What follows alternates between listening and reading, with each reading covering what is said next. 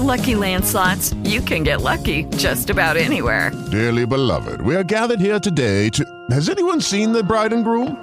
Sorry, sorry, we're here. We were getting lucky in the limo and we lost track of time. No, Lucky Land Casino, with cash prizes that add up quicker than a guest registry. In that case, I pronounce you lucky. Play for free at LuckyLandSlots.com. Daily bonuses are waiting. No purchase necessary. Void were prohibited by law. 18 plus. Terms and conditions apply. See website for details. Okay, round two. Name something that's not boring. A laundry? Ooh, a book club. Computer solitaire, huh? Ah, oh, sorry. We were looking for Chumba Casino. That's right. ChumbaCasino.com has over 100 casino style games. Join today and play for free for your chance to redeem some serious prizes.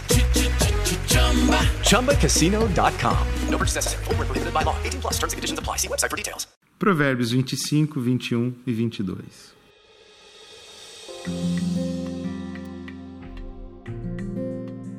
Se seus inimigos tiverem fome, deles de comer. Se tiverem sede, deles de beber você amontoará brasas vivas sobre a cabeça deles, e o Senhor o recompensará. As brasas vivas eram usadas no processo de depuração dos metais. As brasas acesas, né, incandescentes, as brasas vivas, eram colocadas embaixo e também em cima do minério para purificar os minérios. Colocar brasas vivas sobre a cabeça dos inimigos é um gesto que visa purificar os inimigos, extrair dos nossos inimigos o melhor que eles têm, extrair das pessoas que nos fazem mal o melhor que elas têm para dar. Ao pagar o mal com o bem, nós constrangemos os nossos inimigos e, e o profeta Eliseu fez isso. Quando Deus colocou os soldados sírios nas mãos do rei de Israel, o rei os viu e perguntou: Devo matá-los, meu senhor? Devo matá-los? Claro que não, respondeu o profeta. Eles não são prisioneiros que você capturou na batalha? Então dê-lhes comida e, e bebida e mande-os de volta para casa, para o senhor deles. O historiador bíblico conclui dizendo que depois desse gesto e desse conselho do profeta Eliseu, os sírios nunca mais invadiram a terra de Israel.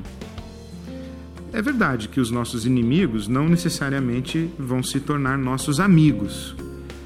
Mas é mais verdade ainda que quando nos recusamos a pagar o mal com o mal, nós deixamos de ser malvados, ficamos livres da maldade. E assim nós vencemos o mal que nos assola. E além disso, é muito mais verdadeiro que quem paga o mal com o bem é recompensado por Deus. E a recompensa de Deus é infinitamente maior do que qualquer reparação que nós poderíamos conquistar com a vingança.